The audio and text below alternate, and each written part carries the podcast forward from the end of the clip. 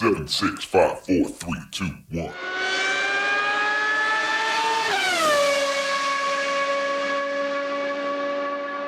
Herzlich willkommen zu Formel 1, dem Podcast mit Christian, einem spanischen Formel 1-Fan. Und mit Frank, einem deutschen Formel 1-Fan. Und wir sprechen über den großen Preis von Kanada 2023, den natürlich, wie sollte es anders sein, Max Verstappen gewonnen hat. Aber die Abstände werden kleiner, die Verfolger kommen näher ran. Ähm, und das ist auf jeden Fall erfreulich. Da kommst du gerade zum heißen großen Thema. Also glaubst du das oder denkst du, dass es vielleicht auch ein Verstappen war, der halt äh, kontrolliert hat? Naja, natürlich hat er kontrolliert und ist nicht absolut am Limit gefahren, aber wir haben Rennen gesehen, da hat er auch kontrolliert und ist am Ende 20, 30 Sekunden äh, vor dem Zweitplatzierten ins Ziel gekommen. Und diesmal waren es eben nur knapp 10 Sekunden. Also insofern. Ähm da muss ich dir gleich, das hatte ich mir eigentlich aufgehoben für später, weil ich dachte, das Thema kommt später. Ich habe hier eine Information. Max Verstappen hat die letzten 224 Runden in, in der Formel 1 äh, angeführt. 224 letzten Runden hintereinander. Das Wahnsinn. heißt, ein, ein Teil von Miami, der komplette Monaco GP, der komplette spanische GP und der komplette Kanada GP. Wahnsinn. Also da siehst du mal, also deswegen meine ich, also ich sage ja nicht, dass, dass die nicht näher dran gekommen sind, das glaube ich und hoffe ich auch, vor allem Mercedes. Ja. Aber ja, ich traue der ganzen Sache nicht, weil nicht, dass er es nötig hat, da jemand zu ver veräppeln, wie, wie ich immer das Gefühl hatte, was Mercedes früher gemacht hat. Mercedes hat immer versucht, nein und so toll sind wir nicht und keine Ahnung. Das glaube ich nicht. Die sind da nicht so. Aber ja, ist, weißt du, die, ist ja auch gut, wenn du mal sparst und so. Das Einzige, was, was doch ein bisschen misstrauisch gemacht hat, ist, dass der Verstappen nicht versucht hat, die schnelle Runde zu machen. Das ist das Einzige, was mich ein bisschen verwundert hat. Vielleicht wusste er aber, dass es nicht möglich ist. Aber trotzdem hat es mich gewundert. Ja, naja, genau. Also ich würde schon sagen, sie kommen näher ran und jetzt muss man natürlich schauen, Red Bull kann ja auch weiterentwickeln. Das ist immer so das große Ding. Ähm, erfreulich natürlich Fernando Alonso, der in einem absoluten äh, Superrennen für sich auf P2 gefahren ist. Und äh, ja, Hamilton auf drei, schönes Podium, ne? Drei Weltmeister auf dem Podium. Und was ich auch sehr schön fand, auch wenn wir jetzt hinten anfangen, ähm, die Stimmung war auch irgendwie gut. Also sowohl äh, zwischen Alonso und Hamilton als auch mit Verstappen, irgendwie hatte man das Gefühl, äh, die sind da alle ganz happy, dass sie da auf dem Podium sind. Ja, mich erinnert das ein bisschen, ich weiß nicht, wie es in Deutschland ist, aber nach der äh, die spanische Politik. Du hast dann die, ich sage jetzt mal nach außen, wie sie mal kämpfen und streiten und auch die quasi die Bevölkerung in Teams und in, in, in Reihen sortieren und dass sie es hassen gegenüber und keine Ahnung, ja, also wie die Politik. Aber dann bin ich ziemlich sicher, das hört man ja auch manchmal, auch in der Politik, dass sie dann zusammen Kaffee trinken und wenn dann keiner zuschaut, sind das beste Freunde, weil beide Zwillinge bekommen haben, weil beide aus dieser Gegend kommen, weil die beide gerne die Musik hören, weißt du? Und ich ja. glaube, das ist dasselbe mit der Formel 1. Die mögen sich wahrscheinlich. Natürlich gibt es Ärger, wenn sie Konkurrenten sind. Aber ich glaube, diese, diesen Hass, den manche Hamilton-Fans äh, haben gegenüber äh, Verstappen und die FIA und keine Ahnung was, da ist der Hamilton schon längst drüber hinweg, weißt du? Und wahrscheinlich das sogar Toto Wolf. Und, ja. Also es, es ist ja immer so gewesen in der Formel 1, wenn es wirklich äh, spannende Duelle gab um die WM, äh, dann war von Freundschaften manchmal nicht mehr viel übrig. Das hat man auch gesehen, zum Beispiel bei Lewis Hamilton und Nico Rosberg, die auch früher mal sehr gut befreundet waren und dann war das Verhältnis gar nicht mehr so gut, als sie beide um die WM fuhren. Aber gerade beim aktuellen Fahrerfeld in der Formel 1, seit ein paar Jahren kann man das beobachten, ist eigentlich die Stimmung, was man so mitbekommt, sehr gut. Ich meine, wir sehen Fotos von gemeinsamen Abendessen. Ja, zuletzt, als Sebastian Vettel aufgehört hat, diese, diese wunderbaren, berühmten Fotos, wo sie alle zusammen beim Essen sitzen. Oder in der Corona-Pause haben sie zusammen äh, E-Sports Formel 1 gespielt. Also generell, glaube ich, ist die Stimmung schon echt gut unter den Fahrern. Äh, was auch immer wieder witzig zu sehen ist. Aber natürlich an der Spitze, wenn es eng wird, wenn es um den WM-Kampf geht, naja, dann wird es auch mal ein bisschen äh, ein bisschen ruppiger, aber ich glaube auch, also diese, diese Geschichte mit, mit Hamilton und Verstappen, wie du sagst, da ist Hamilton drüber weg und jetzt steht er da auf dem Podium, freut sich, dass er Dritter geworden ist. Alonso ist total happy, freut sich, dass er da mit zwei Weltmeistern zusammen auf dem Podium steht und das war irgendwie einfach witzig zu sehen. Aber fangen wir vielleicht wie immer mal vorne an beim Rennwochenende. Äh, es hat ein bisschen geregnet, zumindest am Samstag. Und das hat das Qualifying ein klein wenig durcheinandergewirbelt, mit dem Ergebnis, dass Nico Hülkenberg recht weit vorne stand. wenn dann auch wegen einer blöden Strafe oder wegen eines blöden Fehlers zurückversetzt auf P5. Ähm, und ansonsten aber auch mit Regenqualifying kein ganz großes Durcheinanderwirbeln. Verstappen trotzdem auf Pole, Alonso auf 2, Hamilton auf 3. Da hatten wir da schon das Podium äh, abgebildet eigentlich. Und äh, ja, beim Rennstart ähm, dachte man, mal schauen, was, was Alonso da reißen kann. Äh, aber Hamilton ist dann tatsächlich an ihm vorbeigegangen.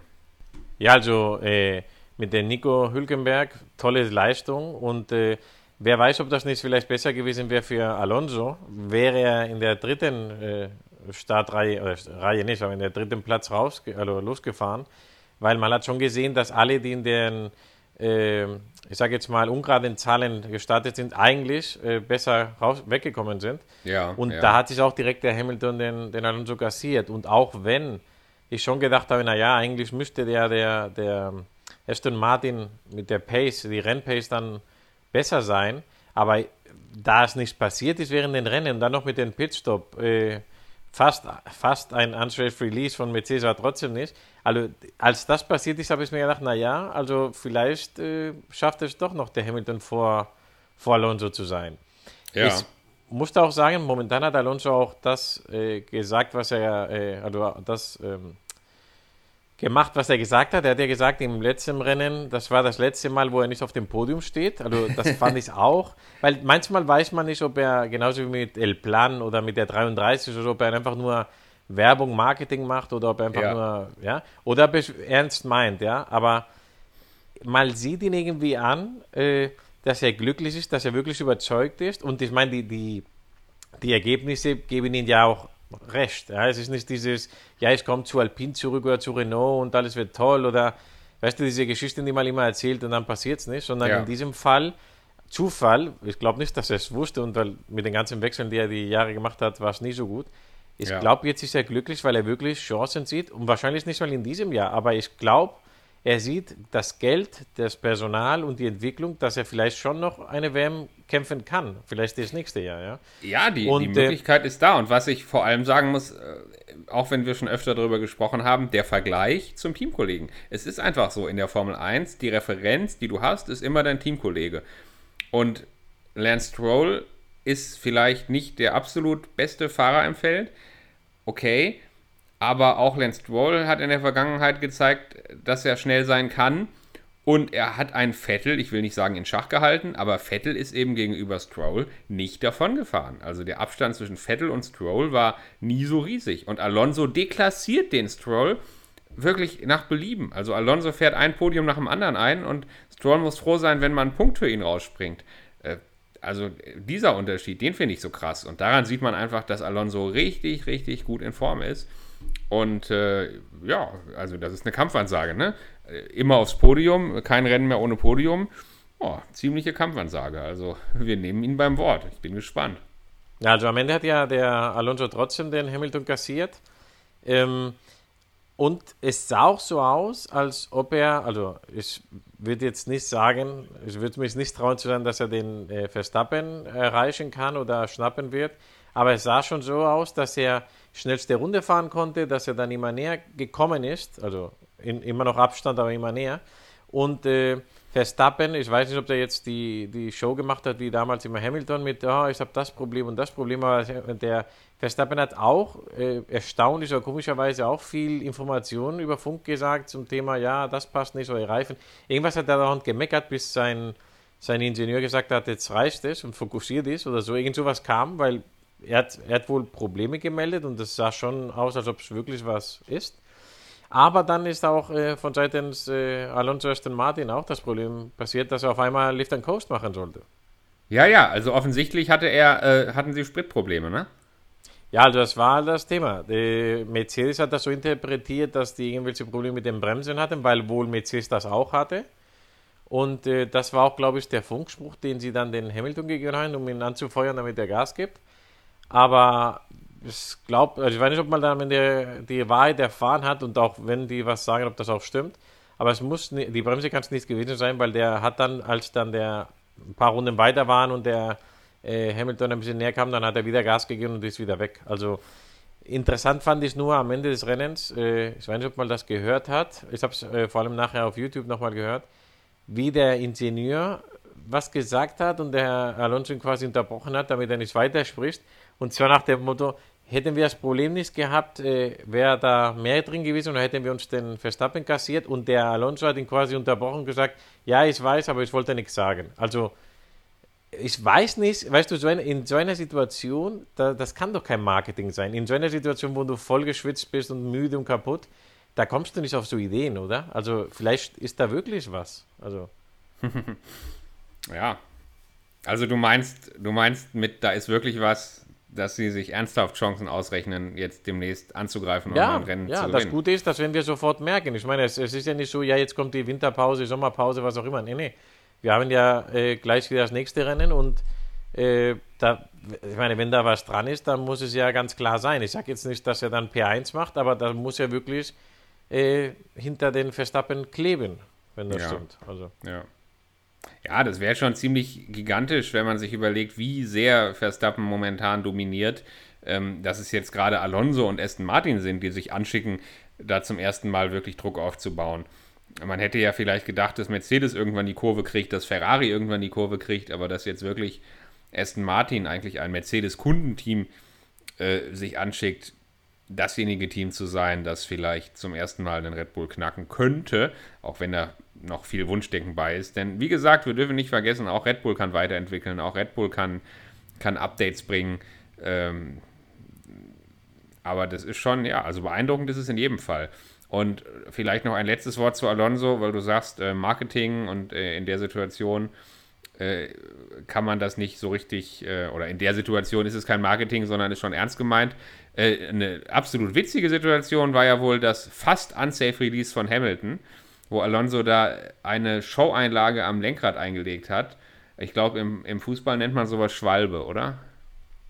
Ich weiß nicht, was auf Deutsch sind, aber gerade das wollte ich sagen. Im Fußball und Basketball als ich Basketball gespielt habe, war es ja auch so. Du, du musst lernen, wenn jemand beim Basketball dich einfach nur langsam trifft, dass du es nach, nach hinten schmeißt. Und wir haben das geübt im Training, das ist jetzt kein Witz.